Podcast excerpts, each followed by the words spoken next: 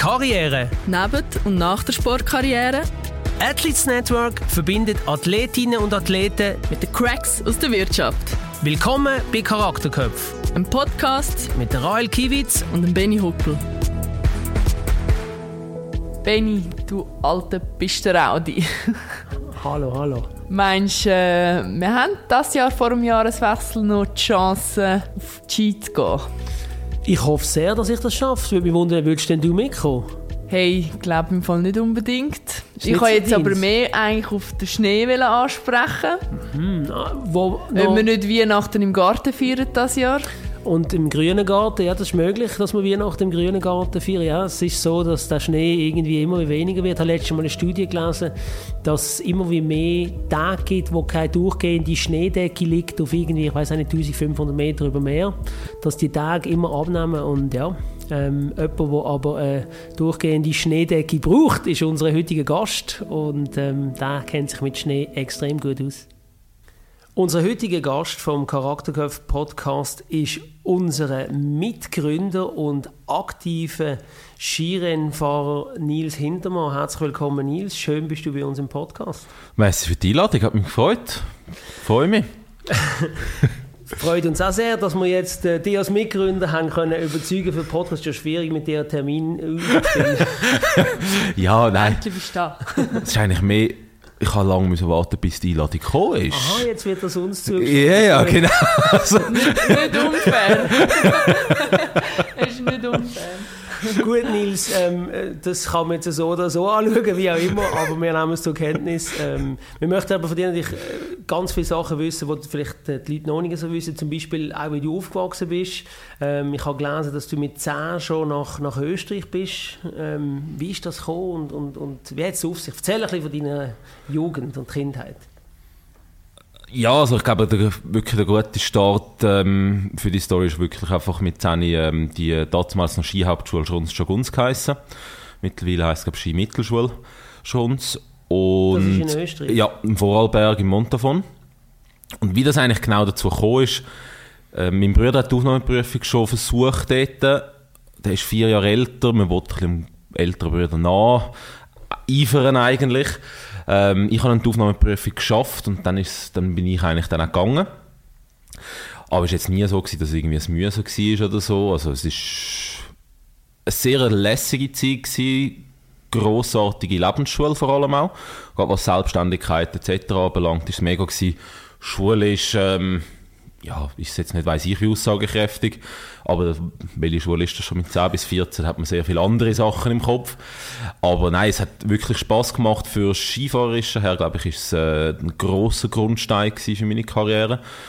Wenn ich da gesehen habe, früher beziehungsweise mittlerweile so ein Vergleich ziehen zu dieser Zeit, wo Gleichaltrige in der Schweiz einfach ähm, mega viel Tor gefahren sind und alles, ist im Vorarlberg dort wirklich das Hauptaugenmerkmal ist auf Skifahren gelegt.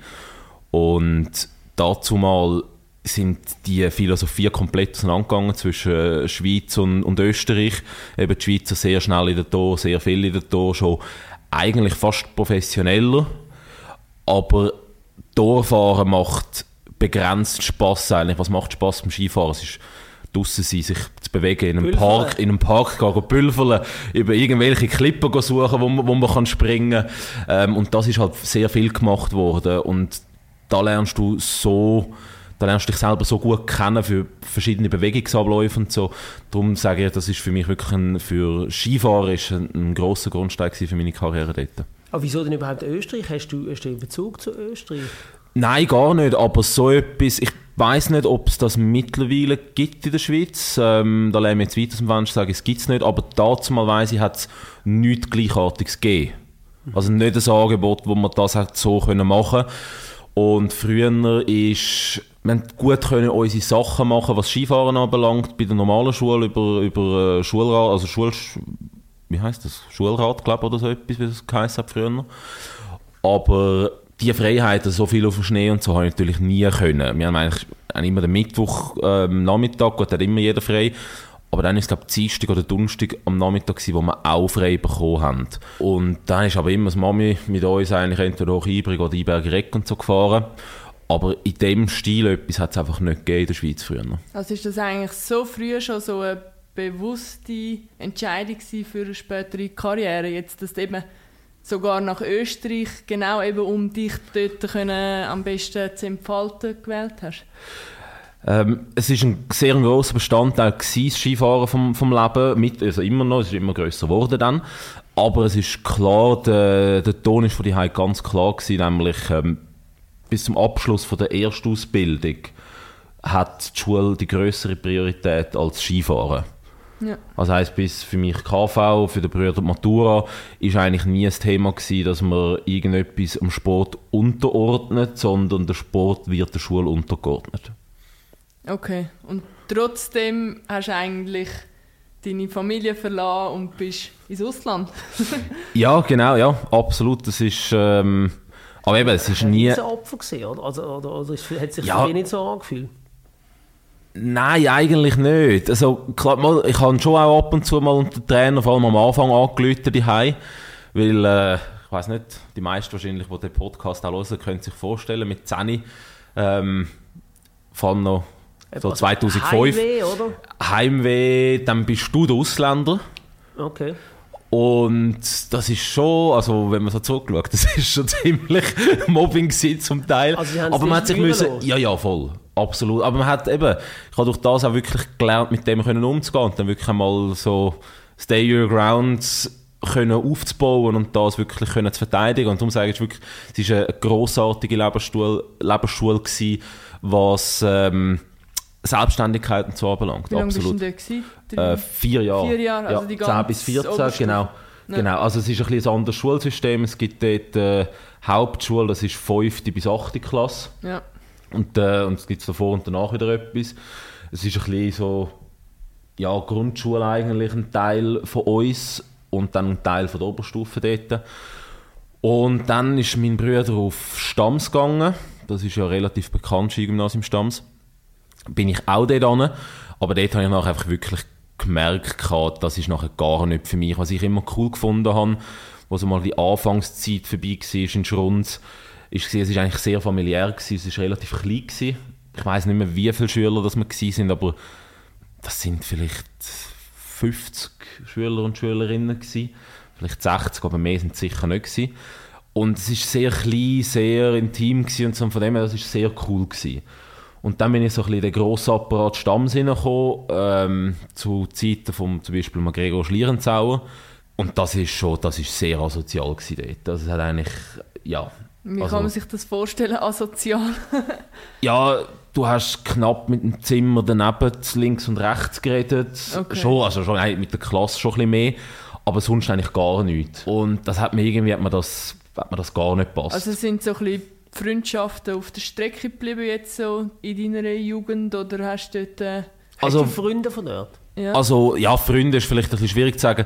Ähm, mit Klassenkameraden von Schrunz habe ich, also mehr Ka Kameradinnen, ähm, habe ich noch ab und zu mal Kontakt, weil das sind zum Beispiel eine Ariane Rädler, Elisabeth Kapaurer und so, die fahren mittlerweile auch alle im Weltcup und da sieht man sich immer mal wieder, Nina Ortlieb zum Beispiel, auch jetzt auch gerade in Chile wieder gesehen ähm, das, ist, das ist cool, da siehst du immer wieder, mit dem Rest habe ich auch keinen Kontakt mehr. Ähm, aber Stamms habe ich dann nach einem Dreivierteljahr verlassen. Okay. Weil es mir wirklich nicht Be gefallen hat. Bewusst ja. Will. Ja, wie ich gesagt das ist Nein, das ist nicht meins. Überhaupt und dann nicht. bist du nach Engelberg, oder? Dann bin ich nach Engelberg, genau. Und äh, äh, also, hat es nicht schon Sinn gemacht, nach dieser Hauptschule äh, nach Engelberg zu gehen? Oder ist das einfach so ja. lustig, dass man... Ja, mal im Nachhinein wäre es ganz sicher cleverer gewesen, direkt mhm. auf, äh, nach Engelberg zu gehen. Aber auch dort wieder, oder? Der Bruder war noch in Stamms. Gewesen. Ich dachte, ja, wäre cool, oder? Äh, wo auch dort ist, sicher hat er mir erzählt, wie asozial es dort ist? Nein, für ihn, für ihn, für ihn hat es gut gepasst. Er ist ein, bisschen ein anderer Typ halt und der ist halt mega typenabhängig. Was, ja. was passt einem, was passt einem nicht. Ähm, ja, von dem her, mir hat es dort einfach wirklich nicht gepasst. Ja. Und so habe ich dann die Übung mitgemacht, aber dann auch wirklich bald wieder abgebrochen und dann habe ich nach Engelberg gewechselt. Ja. Es gibt ja es hat früher immer das Klischee gegeben, dass in diesem Skisport vor allem ähm, Sonnige aus den Bergen können erfolgreich sein Du bist jetzt nicht wirklich in den Bergen aufgewachsen. Hat man dir das zum Beispiel in Engelberg auch spüren lassen, dass du so ein bisschen der Unterländer bist? Nein, gar nicht. Ähm, das sind so Zeiten, Peter Müller und so, wo es glaube schon noch heftig war. So ein bisschen die, das Bergler oder Städtler denken, da hat es glaube ziemlich einen Disput gegeben, was man so gehört. Aber... Hast du das nie erlebt? Nein, klar, es kommen Sprüche, ähm, aber... Ja, das hat mit Zürich zu tun. Genau. Drei verdreite Augen. Rael, willst du etwas sagen? hey, es ist zwei Geist. Ja. ja, jetzt eben, wenn der Basel auf Zürich kommt, bekommt er auch blöde Sprüche über. Oder? Darum, nein, das ist immer so ein bisschen... Aber es ist immer lustig gemeint, ja. oder? Es ist nicht irgendwie so das ganz kleine Kästchen-Denken, was früher war, das ist es heutzutage sicher nicht mehr. Also zumindest bekomme ich das nicht mehr mit über. Ähm, schlussendlich tust du dich auch über, über die Leistung dann irgendwo durch, also nicht, du tust nicht über die Leistung identifizieren, überhaupt nicht, sondern mehr... Genau, genau, genau. Und das ist dann, das geht natürlich durch jede Rennklasse eigentlich durch. Genau gleich wie es wahrscheinlich im Fußball auch ist. Das ist so, ja. Das ist, es gibt einfach so eine gewisse Hierarchie im Sport. Also ich kenne nur den Sport, was das anbelangt. Ja. Ähm, darum kann ich nicht von Privatwirtschaft reden, aber ich denke, es wird es da auch geben.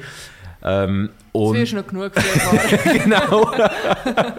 Wenn du mal bei uns schaffst.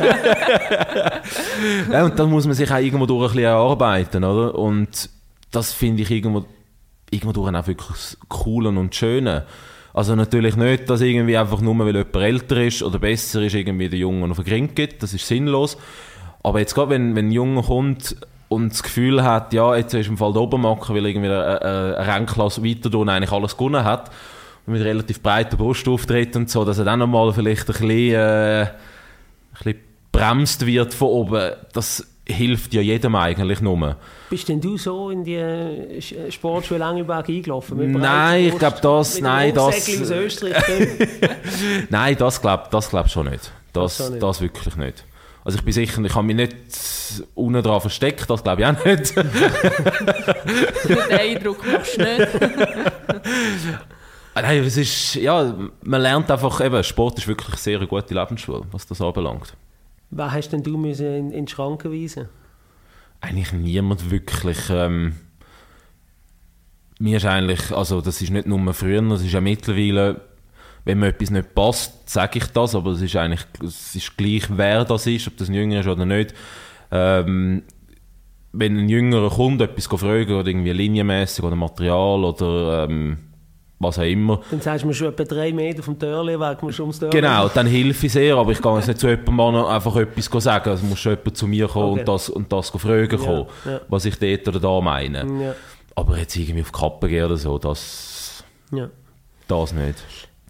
Und dann in Engelberg eben, hast du, äh, wie du gesagt hast, von daheim ist es wichtig, dass auch die schulische Ausbildung nicht zu kurz kommt. Dort hast du dann das KV abgeschlossen. Genau, also ich habe das Gimmi probiert, muss man ganz ehrlich auch sagen. Ähm, das kenne ich, habe ich auch probiert. An Faulheit, ähm, meine Faulheit nicht können kaschieren, das kenne ich auch. beiseite legen. Darum dort rausgefallen ähm, und dann äh, die Hotelhandelsschule gemacht. Also dazu mal hat es Hotelhandelsschule angeboten und Gimmi. Dann habe ich die Hotelhandelsschule gemacht und wo ich, das ist so aufgebaut, dass zwei Jahre Schule kam Stück und dann zwei Jahre Praktikum kam Stück. Und im ersten Jahr, wo ich im Praktikum war, sind Gedanken aufgekommen, dass man vielleicht ein Jahr nach diesen zwei Jahren Praktikum dranhängen Schule und das KV machen noch. Und dann hat sich das im zweiten Praktikumsjahr hat sich das effektiv bestätigt und gefestigt worden. Und dann habe ich noch in Engelberg mit einem Jahr mehr Schule noch ähm, das KV abschließen. Und bist du heute froh, dass du das gemacht hast? Ja, absolut. Also ich glaube, eben so eine gewisse Grundausbildung ist absolut, ein absolutes Muss. Es gibt wenig bei uns im Sport eigentlich, wo weder ein KV oder ein Gimmi haben. Weil man sieht heutzutage, ich gehe auch zum Teil so ein bisschen Job äh, Publications anschauen und so. Wenn man dort ein Profil liest, was man heutzutage eigentlich haben muss für keine was, weiß ich was für spezielle Stellen. Es ist eigentlich fast überall mittlerweile ein Bachelor ähm, benötigt, dass du überhaupt reinkommst. Und das, glaube ich, ist ein sehr großes Problem. Und darum glaube ich auch, dass es wirklich ein Muss ist, dass man Minimum Grundausbildung macht. dann kann man es einmal, wenn man das will, habe ich auch gemacht, aber nicht aus, aus ähm, willenstechnischen Gründen, sondern weil es einfach kein Angebot gegeben hat, ähm, dazu mal noch, dass ich das auch können, dass ich etwas auch können machen, was Sinn ergibt. Weil ich bin nicht der, eben, das hat im Gimmi schon gemerkt, ich bin nicht der, der einfach zum Beispiel, ähm, ich habe einmal bei der ACAD angefangen für die BMS und das war im reinen Selbststudium. Gewesen. Die Übung habe ich dann auch relativ schnell wieder abgebrochen. Ich habe gemerkt, ich bin nicht der, der komplett einfach selber bekommst. Glaube, alle Monate oder so etwas bekommst du ein Paket mit Büchern drin und so. Und dann musst du einfach alles selber durcharbeiten. Habe ich einfach gesagt, das, das bin überhaupt nicht ich. Überhaupt nicht. Und darum bin ich mega froh, dass ich das KV gemacht und dann über die ganze Athletes Network Geschichte habe ich dann auch die MBSZ kennengelernt, wo ich jetzt noch dran bin. Und das ist, das ist phänomenal für mich. Wegen? Ähm, einerseits die Hilfsbereitschaft, die sie an den Tag legen, für, also nicht nur für mich, sondern auch für Sportler. Ich kenne mittlerweile ein paar andere Sportler und ich weiß, wie es bei denen auch läuft. Ähm, sind die meisten Teamsportarten, die ich kenne, muss, wo man fairheitshalber muss sagen, wo es nicht ganz so kompliziert ist wie bei mir. Hast du das Gefühl, ist die, ist, da kommen wir nachher auf Kalender komplizierter als von einem anderen Sportler? Ähm, ich glaube ja, mhm. weil es ist einfach viel weniger planbar. Okay. Wir haben viel mehr, wir sind mega wetterabhängig, was im Fußball oder im Eishockey ja. zum Beispiel weniger der Fall ist. Ihr habt eure fixen Trainingszeiten. Bei uns eben, jetzt sind wir gerade drei Wochen in, in Chile gewesen, dann sind wir wieder zwei Wochen da. Haben wir nicht die besten Verhältnisse gehabt. Jetzt gehen wir vielleicht nächste Woche dann gerade wieder ähm, Donnerstag bis Sonntag vier Tage trainieren. Also es gibt, bei uns gibt es mega viele Änderungen und das macht es sehr schwer, um, um das so auch planen. Darum glaube ich, darf ich das behaupten, dass ein Einzelsport, also zum Beispiel Skifahren, ähm, Kalender komplizierter ist, um mit anderen Tätigkeiten zu vereinbaren als ähm, Teamsportarten was sehr geregelt ist eigentlich. Ja. Ich würde gerne nochmal zurückgehen. Äh, du hast eben gesagt, es ist eigentlich normal, dass man eine Ausbildung macht ähm, im Skisport. Also ab wann bist du Profi in dem Sinn geworden? Wie jetzt im Fußball zum Beispiel, wo man vielleicht mit 17, 18 schon einen Profivertrag ins Ausland geht. Ist ja glaube ich schon noch ein bisschen anders. Oder bist du auch schon so früh schon als Profi unterwegs gewesen? Ja, das ist, ein bisschen, das ist auch wieder ein bisschen der Unterschied. Oder? Bei im Fußball gibt es einen Profivertrag. Ähm, dann ist so ab dem Tag, oder zum Beispiel ab 1.6.23 hast du den Profivertrag, der läuft und dann ist ab dem... Genau. Ferrari Garage. ja, gewisse ja schon. Den Parkplatz hast du schon. Für den Ferrari musst du nach 18 werden. ähm, nein, bei uns ist das ein bisschen ein, ähm, ein, bisschen ein schleichender Prozess. Du hast schon mit Verträgen zu tun, aber wir sind ja, es ist eigentlich jeder Skifahrer ist eigentlich ein Einzelunternehmen. Hast du eine AG? GmbH? Nein, wirklich äh, also Eigen Einzel Einzel Einzel Einzelfirma. Okay. Ähm, aber das sind sehr schleichende Prozesse, weil es ist, ja, du bist zwar Vollprofi relativ früh, weil es vom Trainingsaufwand und Rennaufwand und allem bist du sehr viel weg. Du kannst eigentlich fast, es ist fast unmöglich, zum daneben etwas zu machen. Ja. Also es gibt ganz wenig, also zum Beispiel jetzt gerade ein gutes Beispiel ist der Schiller Rulle, wo ein Praktikum in, der, ähm, in einer Anwaltspraxis macht aber das ist wirklich, das sind ganz, ganz einzelne Fälle, wo das so könnt koordinieren, dass das funktioniert. Also da redest du nicht von einem Prozent, wo das funktioniert. Also musst du eigentlich, bist du auf die Sporthilfe angewiesen in deinen jungen Jahren, oder? Du bist auf, äh, auf Sponsoren angewiesen, ja. Also musst du eigentlich schon mit 17, 18 deine Sponsoren haben, dass du kannst grün in die Zukunft schauen Nein, also so ist mit 17, 18 wenn du verdienst keine 20'000 Stutz im Jahr, ähm, das ist, dort bist du froh, wenn du irgendetwas hast, wo vielleicht ein bisschen den Eltern hilft, aber dort tragen es eigentlich nur die Eltern, die ganze ja. Geschichte. Und nachher, wenn du ins C-Kader kommst von Swish, dort fängt es eigentlich an, dass mal die Ausgaben eigentlich tiefer werden. Du hast noch einen Kaderbeitrag. Wenn du einen Kopfsponsor hast, muss der Kopfsponsor noch einen gewissen Betrag am Verband abgeben. Aber gerade mal Kleider, ähm, äh, Skikurs, also Hotel, Reise etc. muss man nicht mehr zahlen, es ist nachher vom Verband ausgezahlt. Ja. Und da fangen nachher das erste Mal an, die Kosten an senken. Und dann ist es aber trotzdem, du wächst eigentlich noch nicht wirklich irgendwie im Weltcup oder so etwas im CK, da bist du immer noch FIS-Rennen, vereinzelt bekommst du Europacup-Einsatz, dann steigst du vielleicht mal ins BK drauf, also, oder in eine, in eine Europacup-Trainingsmannschaft, dann kommst du sicher zu mehr Europacup-Einsatz, aber auch mit Europacup verdienst du eigentlich, also verdienst praktisch nichts. Also ich glaube, ein Sieg ist irgendwie 750 äh, Franken oder so etwas im Europacup. Ein Sieg im Europacup? Ja, oder vielleicht 1000 bei Vereinzelten, aber wirklich... Du also, lieber gerade im Weltcup fahren.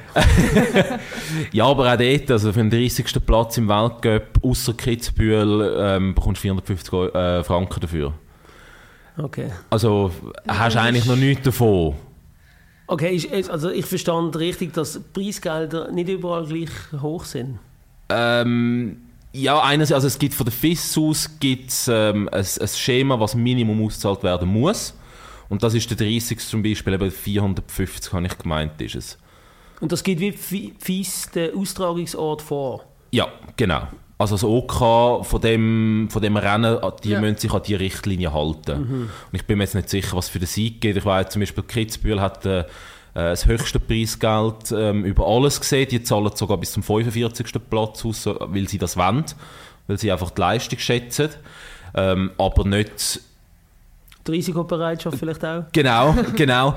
Aber das ist nicht ein Muss. Also Muss ist wirklich 1. bis 30. das zahlt sind. Und ich glaube, mittlerweile ist glaube, für den ersten Platz, also für den Sieg im Weltcuprennen, im normalen Weltcuprennen, wo jetzt nicht wie Kitzbühel oder Wengen ist, ich habe gemeint, bin mir nicht ganz sicher, ich habe gemeint, das sagt 50'000. Aber eben mit dem kannst du ja nicht rechnen. Nein, mit dem kannst du nicht rechnen, sonst kannst du überhaupt nicht kal äh, kalkulieren. Und darum, es ist so ein, bisschen, ein, bisschen ein schleichender Prozess, was sich zum Profi macht. Also irgendwann siehst du dann mal Steuerabrechnung und dann siehst du, ja, hast so oder so viel verdient. Und dann kannst du anfangen, aber es ist jetzt nicht so einfach, ja, du hast jetzt einen Profivertrag Ja. oder du bist jetzt im Weltcup, du bist automatisch Profi. Und hat es denn bei dir irgendwie einen Moment gegeben, wo du gesagt hast, ab jetzt wollte ich nicht mehr von meinen Eltern abhängig sein, zum Beispiel? Ja, möglichst schnell, eben, wenn die Schulen sind auch nicht günstig gewesen, also sie haben viel Aufwand betrieben, ähm, also nicht nur finanzieller Natur, sondern wirklich auch zeitlich haben sie sehr, sehr viel Aufwand betrieben für, für die Brüder und mich. Und darum ist es eigentlich möglichst, der Gedanke war, möglichst schnell zum nicht mehr abhängig zu sein von den Eltern, damit sie es auch mal ein bisschen mehr können geniessen und auch auf sich mehr können schauen können. Und möglichst schnell reden wir da von 19 oder 24? Oh, ich weiß es, ich weiß es, ich weiß es nicht mehr genau. Ich glaube 21, 22 umeinander. Ja. Aber muss man auch sagen, ich habe ja dort mal die Lauberhorn-Kombination aus dem Nichts rausgewonnen, mit ein bisschen Wetterglück von der Frau Holle. äh, das, ja, das ist, ein bisschen, das ist ein bisschen sehr, sehr viel Glück.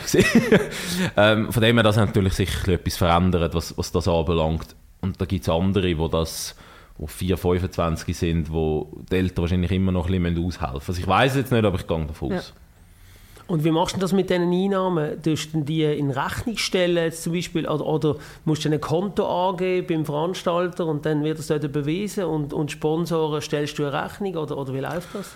Also es gibt nachher von der FIS aus gibt es ein Formular, das musst du einfach im, bevor das erste Rennen stattfindet, musst du das ausfüllen und dann wird einfach das Geld wird dann direkt überwiesen vom OK aus. Dann hast du natürlich eben auch Länder mit, mit Amerika drin, hast Kanada drin, Norwegen und so. Heißt, bist quellensteuerpflichtig in diesen Ländern. Ähm, das wird dann aber alles dort vom OK aus gemacht. Aber du musst dann auch trotzdem das die nachher wissen, auch wie machen. Und darum habe ich jetzt auch zum Beispiel einen, äh, einen Treuhänder, wo das, wo das für mich macht. Weil es einfach sehr viel Zeit ist und es sind nicht immer die ganz einfachsten Fälle. Ähm, zum Beispiel eben, ich gönne in also ich gönne nicht, äh, ich bin, ich mache Preisgeld zum Beispiel in Kitzbühel, oder? Und dann hat, ähm, bei mir ist ja Ricola zum Beispiel Kopfsponsor. Jetzt ist aber das Geld, was ich dort verdiene, also die zahlen dann auch Prämie zum Beispiel für einen gewissen Rang aus. Aber das Geld ist dann nicht 100% versteuer, also steuerpflichtig in der Schweiz, wo mit Ricola auszahlt, obwohl das in der Schweiz ist, weil es ist in Österreich eingefahren worden. Also es sind nicht immer ganz die einfachsten Fälle, darum habe ich auch dort, durch, ähm, wo ich beraten bin, ähm, vom Treuhänder. Ja, macht sicher Sinn, dass man sich in diesem Dschungel nicht verirrt. genau, und es kommt auch dazu, ich bin nicht der grösste Fan von Buchhaltung. Aber hast du also Zügel schon selber in der Hand? Oder? Ja, ja, ja, ja, ist- ja, ja, das schon. Also ich bin überall informiert und so. Das, das auf jeden Fall. Aber ich mache es nicht selber. Und so deine Sponsoring-Verträge und Suchung und alles, hast du dort jemanden oder bist du dort auch voll selber dahinter? Also da gibt es auch wieder da gibt's, äh, verschiedene Varianten über die verschiedensten Sportler. Ähm, die einfachsten zwei zum Erklären sind sicher, entweder hast du ein Management oder du hast keins. Ähm, ich arbeite ohne Management, ja. weil ich einfach bis jetzt nicht das Passende gefunden habe für mich. Ich war bei jemandem, gewesen, das hat mir nicht so gepasst. Ähm, plus kommt dazu an, also ja, natürlich habe ich meine Helfer ähm, links und rechts, das darf man nicht vergessen. Brüder ist Anwalt mittlerweile. Der, ja. hilft, der hilft beim Vertrag schreiben und so, hilft er natürlich ja. schon aus, so ist es nicht. Ähm, da habe ich gewisse andere Leute, wo man auch noch da oder dort mal Türen auf, aufmachen oder so. Aber ich bin eigentlich immer selber dabei bei Gesprächen. Ja. Und ich finde, das ist nachher wiederum auch ein grosser, ein grosser Lerneffekt. Eben wenn du mit, zum Beispiel eben gerade bei Ricola, wenn ich da mit, mit dem CEO und anderen am Tisch gesessen bin, ja, du musst lernen, mit, mit diesen Leuten so können zu reden, ähm, dass, es, dass die ernst nehmen, dass es trotzdem um den Sport geht. Du musst dich selber eigentlich, unter Anführungszeichen natürlich, verkaufen, bestmöglichst, aber es darf auch nicht irgendwie ins Lächerliche oder irgendetwas gehen. Und hast du dort irgendwie Anhaltspunkte gehabt oder so? Es ist ja, also weißt, eben, wenn du jetzt keinen Manager hast oder so, die wissen ja, was da für Zahlen rumgeistern. Irgendwo brauchst du ja also ich bin auch schon durch das ein bisschen, also genug lang dabei, ich habe viele eigene Verträge schon gesehen, äh, von dem haben wir gewusst, plus minus, was ich mir vorstellen kann. Ähm, habe dann mal auch ähm, etwas draften gehabt und dann habe ich auch meine Kontakte, eben auch zum Beispiel mit dem Verband, wo ich das mal geschickt habe und gesagt hey, kannst du bitte mal schnell drüber schauen, ist das plausibel, ja. ähm, ist es zu wenig, ist es zu hoch, was, was meinst du, oder? Und ähm, so, habe ich, so handhabe ich das eigentlich, ja. weil eben ich finde, gerade wenn es jetzt um Kopfsponsorverträge geht, oder du schaffst sehr viel mit diesen Firmen nachher zusammen, weil es ist wirklich viel, was gemacht wird, weil es eine grosse Fläche es ist eigentlich unser Haupteinkommen. Mhm. Gerade Ski und, und, und Kopfsprung und Abstand unser Haupteinkommen. Und mit diesen Leuten willst du es ja gut haben und du willst ja irgendwo spüren, also sie müssen ja spüren, passt der Sportler, also passt einerseits der Sportler zu dem Brand, aber passt auch der Mensch dahinter zu dem Brand. Und ich bin der Meinung, wenn da einfach ein Manager kommt und keine Ahnung, fünf, sechs ähm, sozusagen Broschüren auf den Tisch legt, ja, wer Wender, oder? Es kann gar nicht so etwas Cooles entstehen, weil sie wissen nicht, mit wem sie sich einlösen und du weißt nicht, mit wem dass du dich einlässt. Und darum passt das für mich einfach nicht wirklich zusammen, darum wollte ich das auch wirklich auch selber machen. Du hast gesagt, der Verband, du hast einen Verband geschickt, den Draft. Also das heisst, der Verband weiß, was du. Nein, also ich habe nicht am, also ich habe es am Verband, ich habe es jemandem vom Verband, vom Verband geschickt, wo ich sehr vertraue, ähm, wo sehr viel Ahnung hat, wo seit Jahren, seit Jahrzehnten schon dort schafft, ähm, wo ich weiß, das bleibt auch unter Verschluss. Aha, so. ähm, da wird gar nichts raus. Das ist nicht deine Pflicht, das offen zu legen gegenüber dem Verband? Nein, überhaupt nicht. Nein. Also das ist wie, das kannst du wie selber organisieren? Ja. Ich meine, ja. sonst haben ja viele Sponsoren über Verband. Ich meine, da kommt ja auch, äh, kommen ja auch Leistungen rein, oder? Die ihr habt als Fahrer. Also, weißt also wie meinst du? Ja, wie meine, euch wird ja also Reisetrainer etc. Ja, genau. Ähm, und ich nehme an, das ist ja dann entdeckt eigentlich über die Sponsoren vom Verband. Ja, absolut, ja. Und eben die, die, die du kannst selber vermarkten die kannst, die kannst du, hast du eigentlich wie freie Hand? Ja, schon nicht ganz freie Hand. Das sind natürlich gerade die Sponsoren, die auf der Jacke drauf sind, ah, darfst nicht konkurrenzieren. Die haben ein absolutes Monopol eigentlich auf dieser Branche. Okay. Also da gibt es ganz, ganz wenige Ausnahmen. Also gerade zum Beispiel die ganze Automobilindustrie, die zu ist, die ganze Versicherungsbranche, die zu ist, Banken, ähm, die zu ist. Das ist aber noch schwierig. Ähm, ja. Energie, die zu ist. Die schränkt sehr ein, ja. Ähm, aber das lässt einen auch ein bisschen erfinderisch sein und, und Lösungen finden. Einerseits verstehe ich es natürlich mega vom Verband, oder? weil Klar. sie bieten extrem viel, man die ganze Reise, die ganzen Trainer, wie du gesagt hast, ähm, das ganze drumherum mit organisatorischen, mit organisatorischen Sachen, die ganzen Kleider, das kommt ja nicht von nichts, oder? Das, ist, das sind riesige Beträge, die da eigentlich uns abgeben werden jedes Jahr. Wir sind ähm, an diesem Abgabetag gesehen, wir haben genau, das gesehen, genau, was ein Material Genau, und wir sind ja nur am Maßtag gewesen, also genau. das ist ein Bruchteil von dem, das ist eigentlich nur, nur unter Anführungszeichen Sommerausrüstung. Ja, ah, ja stimmt. Ja, das, ähm, das ist wirklich, das, das ist sehr wenig, so viel, ja. sehr wenig gegenüber dem, was wir äh, jetzt im Oktober bekommen. Ja. Ich meine, das sind, das sind natürlich so langjährige Partnerschaften, die da entstanden sind vom Verband, wo wo ich verstehe, dass irgendwo durch etwas gemacht werden muss. Nicht das, ähm, jetzt einfach ein Beispiel, oder ein Descent ist ja bei uns, ähm, hat ja die Jacke, also Chia-Züge und alles, was sie zur Verfügung stellen, Kombis. Und wenn jetzt da irgendjemand, keine Ahnung, mit, ich weiß nicht, was es blöd, jetzt habe ich das Beispiel ohne das Beispiel. Ähm, Irgendein genau, irgendeine, genau, von, Skibekleidung macht. Genau, genau. Ähm, wenn du mit dem auf einmal auftauchst, oder, ist auch nicht geil. Oder? Dann hast du einerseits das, wo man den ganzen Verband aussteht, dann ja. hättest du einen Athlet, der mit etwas komplett anderem auftaucht.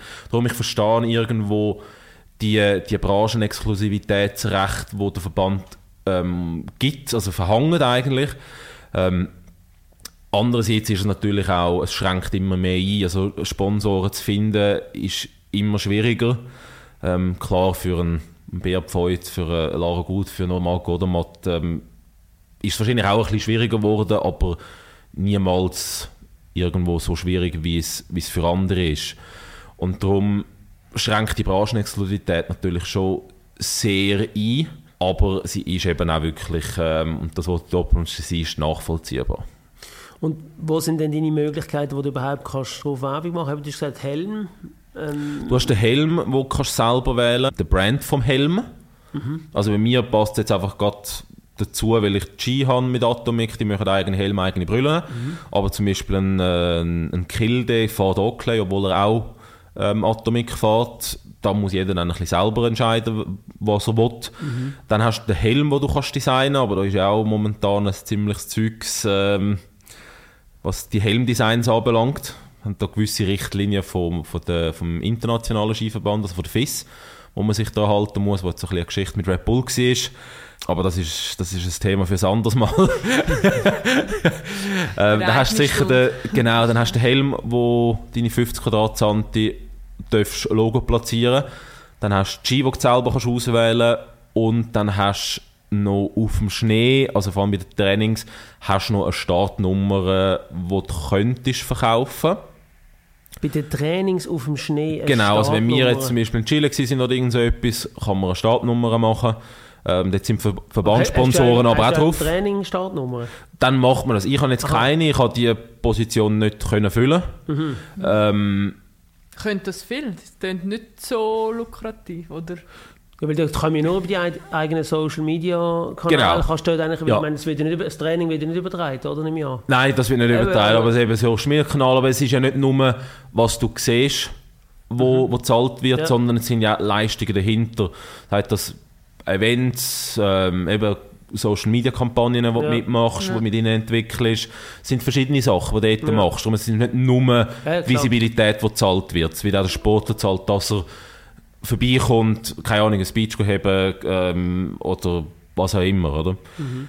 Oder an eine GV kommt. Mhm. Mhm. Ja, da gibt es also ganz das verschiedene. Ist das ist ja individuell, wie du das kannst abmachen genau, mit dem Sponsor. Genau. Was du da ähm, dann hat man die, die Werbefläche und dann hast du ähm, noch die Flaschen. Flaschen kennen wir ja. Flaschen kennen Flaschen wir. kennen wir, genau. Genau. Auf der Flasche sind wir drauf gewesen, bei deinem Weltcup-Sieg in Quidfiel. Quidfiel. Genau. Das haben wir, haben eigentlich gewusst, haben gesagt, okay, jetzt gewinnt er das erste Abfahrtsrennen, jetzt machen wir mal die Waffe schnell. Glücksfläche. Wenn wir jetzt gerade hier in Verhandlungen weiterführen... ja, da muss ich auch enttäuschen, die hat Ricola, die Ricola letztes Jahr auch mitgenommen. Ah, jetzt hast du Kopf und Flasche von... Aber letzte, letzte Saison schon. Dem, oh, jetzt, ja, habe, jetzt habe ich gerade verwünscht, ja. dass du nicht aufmerksam Skifahren schaust. Ja gut, ich, ich schaue immer das Rennen, die Interviews, dann schalte ich den Namen Ja eben, dann schaust du aber nicht bis zum 30 dran, bis die Übertragung fertig ist. Ich schaue, wenn ich, wenn ich kann. Ja. Weißt du, es kommt oft natürlich unter der Woche, da muss ich arbeiten. Verstehst du? Ja, aber Abfahrten kommen nicht so oft unter weiss, der Woche im Fall. Benni, da kannst du nicht mehr ja, rausreden. Sackgasse, ich fahre rückwärts raus. ja, gut. Lassen wir das Thema. ähm, wir sind gesehen bei den, bei den Sponsoren. Jetzt ist ja so, die Sport ist auch super gefährlich. Ja. Das ist ein Versicherungsthema. Sehr ein schwieriges Thema. Oder? Gibt es irgendjemanden, der sagt, ich versichere einen Skirennfahrer, der Kitzbühel abdonnert? Also, wie meinst du versichern? Also, weißt, ich meine, äh, also Krankenkasse zum Beispiel? Ja, oder auch Unfallversicherung? Unfall, beides kein Problem. Also, es ist teuer, aber kein Problem. Was heißt ähm, beides? Nicht also, Krankenkasse natürlich, das also. ist Pflicht in der Schweiz, aber auch Unfallversicherung, das, das geht. Es ist einfach teuer. Ja, es ist einfach teuer. Es ist nachher mehr, was steht in dieser Versicherung drin. Taggeldversicherung bei Unfall mit wirklich Langzeitschaden oder so etwas. Ding der Unmöglichkeit. Sogar. Ja, gibt es nicht. Also wir haben über den Verband gibt es jetzt eine Lösung, ähm, wo man über den Kesselbroker kann eine einjährige, beziehungsweise nein, das kannst du mehrmals machen. Wenn etwas passiert, ist einfach nur einmal und nachher kannst du sie nicht mehr machen. Da wo du Taggeldversicherung hast. Aber jetzt kommt natürlich etwas anderes drin rein. Wie eigentlich alle in der Schweiz müssen wir auch Militär machen. Ein bisschen in einer anderen Form. Es gibt die Spitzensportler-RS ab für ein gewisses Niveau. Das ist so ab B-Kader circa gewesen. Was jetzt ist, bin mir nicht sicher. Ich weiss, sie haben es massiv ausbauen können. Ähm, bin mir aber nicht mehr sicher, was jetzt die Richtlinien sind und wollte mir da nicht, äh, wollte da nicht zu, zu viel vorne wegnehmen.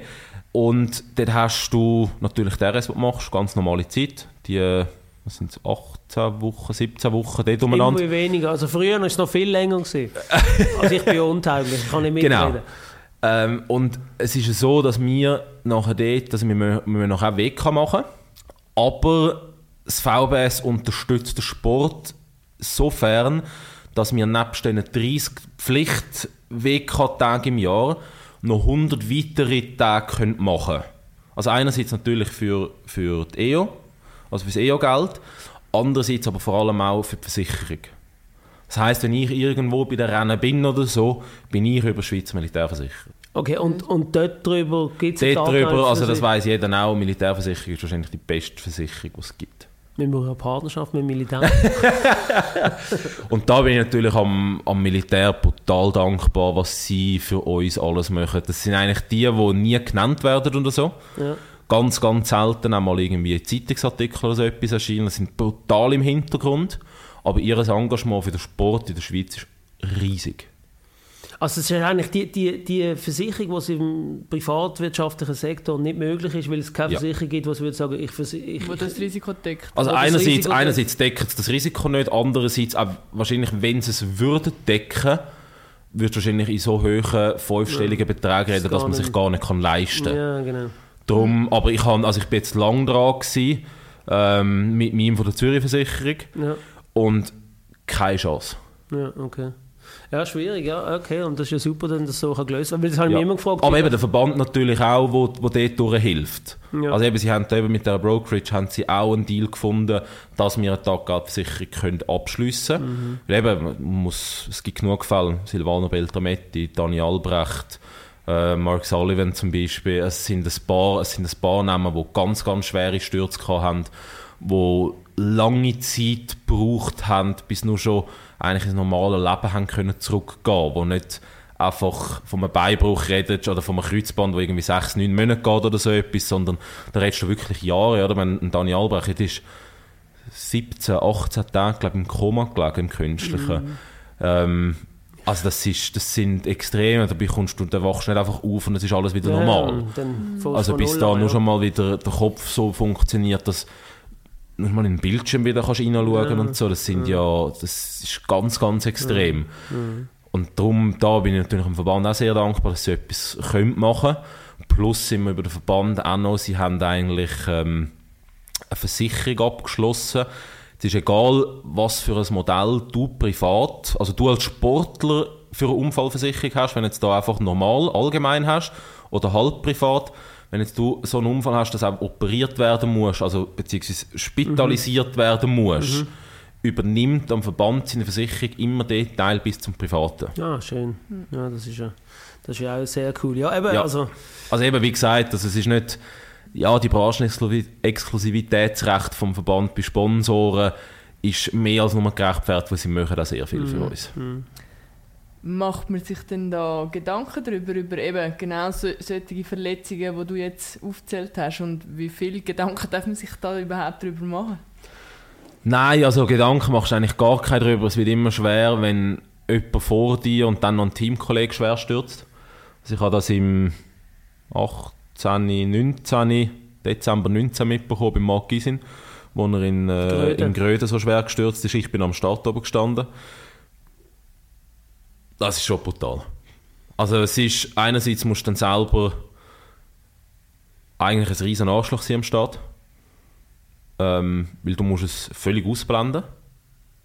Du musst eigentlich Gedanken an die Teamkollegen ausblenden, oder? Ja. Weil die tun in dem Moment Ja, langsamer oder schwächer oder ja und es macht, dann eigentlich, es es dann eigentlich noch gefährlicher. Ja, eben, weil du, ja. Ja. Und klar, als ich nachher unten war im Ziel, ist Ski an der, Skifirma zurückgegeben, weitergelaufen. Normalerweise rede ich dort immer direkt weitergegangen zu unserer Medienverantwortlichen, der, der, ähm, der Zoe. Und auch gefragt, hey, hat man etwas gehört vom? Ich meine, Das, ist, das ist brutal. Also, du kannst es einerseits musst du deine Empathie musst völlig abstellen, andererseits ist es fast nicht möglich, oder? Und das ist so ein, ein, ein Punkt, wo sehr unterschiedlich angegangen wird für jeden Athlet und es gibt auch nicht so, dass ich jetzt kann sagen, ja, ich mache es so oder so. Es ist mega situationsabhängig, wie ich mich selber fühle. Äh, habe ich es gesehen, habe ich es nicht gesehen? Ähm, ist es ein Fahrfehler oder ist es ähm, auf die Piste zurückzufü- zurückzuführen? Es sind ganz viele Faktoren, die da reinfließen, aber es ist, ja, wenn die Berge sind, die gehen relativ steil rauf und relativ schnell. Und meistens das Ziel ist eigentlich ein Tal, also ein Talkessel. Und es ist eigentlich immer schlecht, wenn, wenn die Rotoren vom Helik hörst schlagen.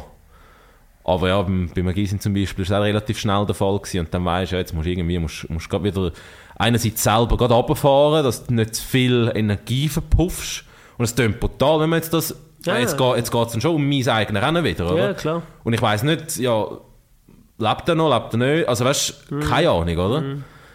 Auf der anderen Seite, das ist jetzt auch ein harter Gedanke, auf der anderen Seite hilft es ihm ja in dem Moment gleich nicht, wenn du super empathisch bist und darum nicht mehr gut kannst Skifahren Absolut, absolut, aber das wäre das Menschliche. Ja, das, das sehe ich auch, aber eben, es Ja. ist, das ist ja tri- also ich meine, Und auf der anderen Seite, ich spüre jetzt, dass das vor allem, wenn ein Sturz passiert, wohl ein Problem ist und wenn ein Rennen anfängt und es gibt keine Stürze, sind die Gedanken weiter weg. Aber eigentlich müssen sie ja gleich noch sein. Weißt du, es, ist ja, weil es hat ja auch in der Vergangenheit schon Stürze gegeben. Bist du in einen Match gegangen früher und hast aufs Gegentor gewartet? Nein, logisch nicht, aber, Also, ist genau das Gleiche. aber ich habe gewusst, dass es, dass es eine Möglichkeit ist. Ja, das weiß auch. Das weiß das weiss jeder Athlet ähm, bei uns, egal ob das Slalom oder Abfahrt ist. Klar, in der Abfahrt ist, ist es ein bisschen häufiger und meistens ist es schlimmer. Stürze, Verletzungen ist Teil vom Sport, ein grosser Teil vom Sport, das ist ja so. Aber du verschwendest nicht, du gehst nicht an ein Rennen an und sagst, oh, ja, da Ja, da ja. sie, da können sie und so. Und es ist genau gleich eben, es ist gleich, du gehst auch nicht in einem Match hin, du weißt, es passiert.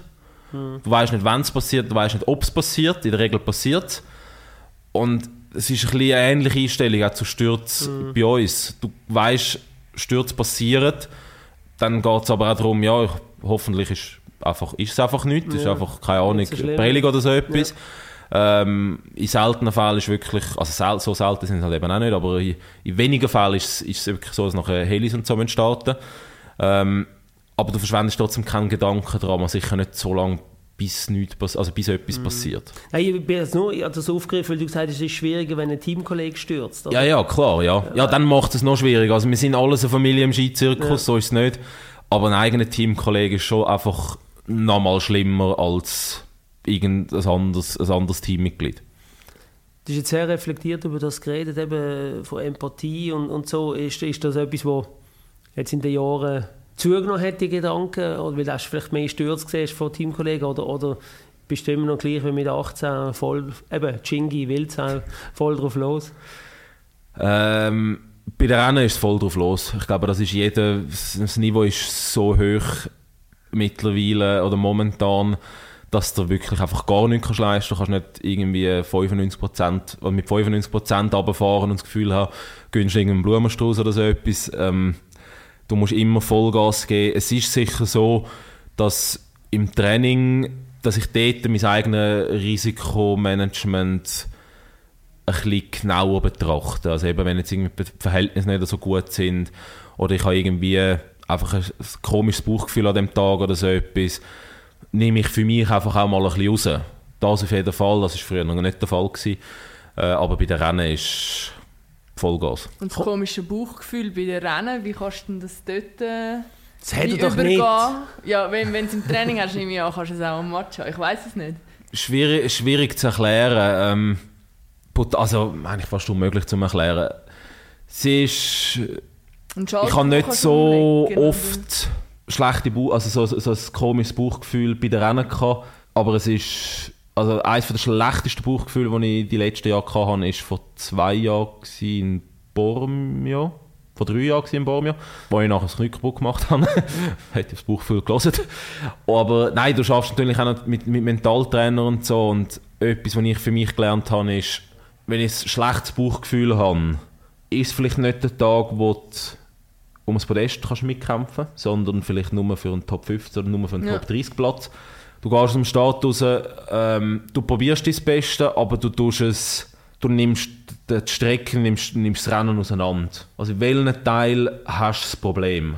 Also weißt, wo fühlst du es? Nicht so, dass du das Bauchgefühl hast über die ganze, also ein schlechtes Bauchgefühl hast über die ganze Strecke. Also ist eigentlich streckenabhängig dann, wenn du weißt, hey, Abschnitt dort, von äh, der Strecken. ja. Also, Also wenn du zum an Beispiel im Mittelteil, wenn du dort drei, drei Tore hast oder etwas, wo du nicht genau weißt, wie, wo die Piste vielleicht noch am Brechen ist, Ja. wo die Schneeverhältnisse nicht so gut sind oder so etwas. Also du hast eigentlich nicht schlechte Bauchgefühl, weil du dich jetzt heute irgendwie nicht so fühlst, weil du deine Tage hast oder so. Nein.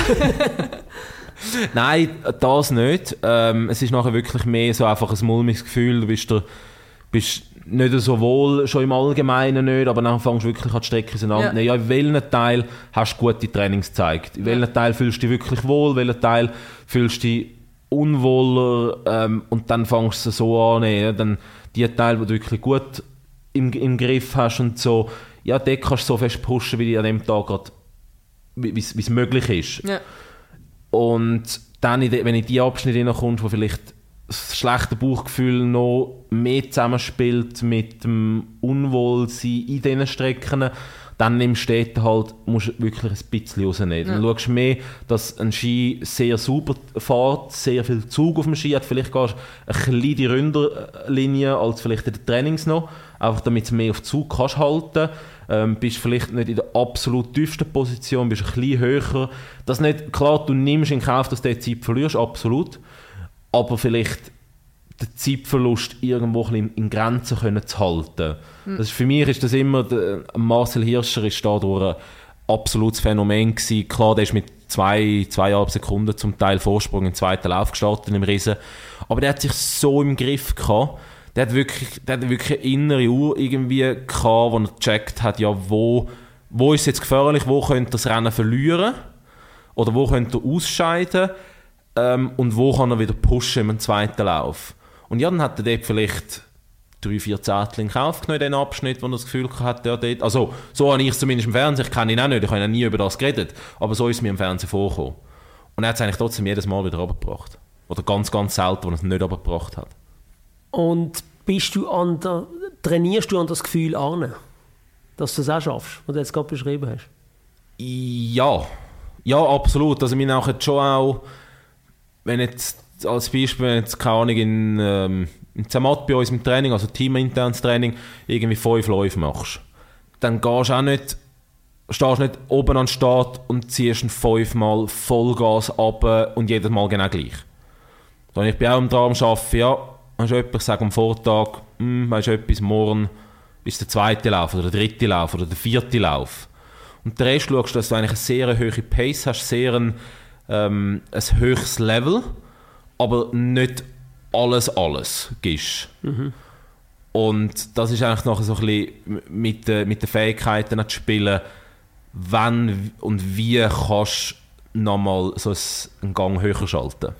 Und gibt es nicht eben, dass du manchmal erstaunt bist über die Zeit? Also äh, zum Beispiel, denkst du, ja, zweiten Abschnitt, dann nimm ich jetzt ein bisschen raus und dann siehst du es auch Ja. auf der Uhr? Oder gibt es auch manchmal das Gefühl, hast, hey, da habe ich jetzt ein bisschen rausgenommen, aber ich bin trotzdem mega schnell gewesen? Ja.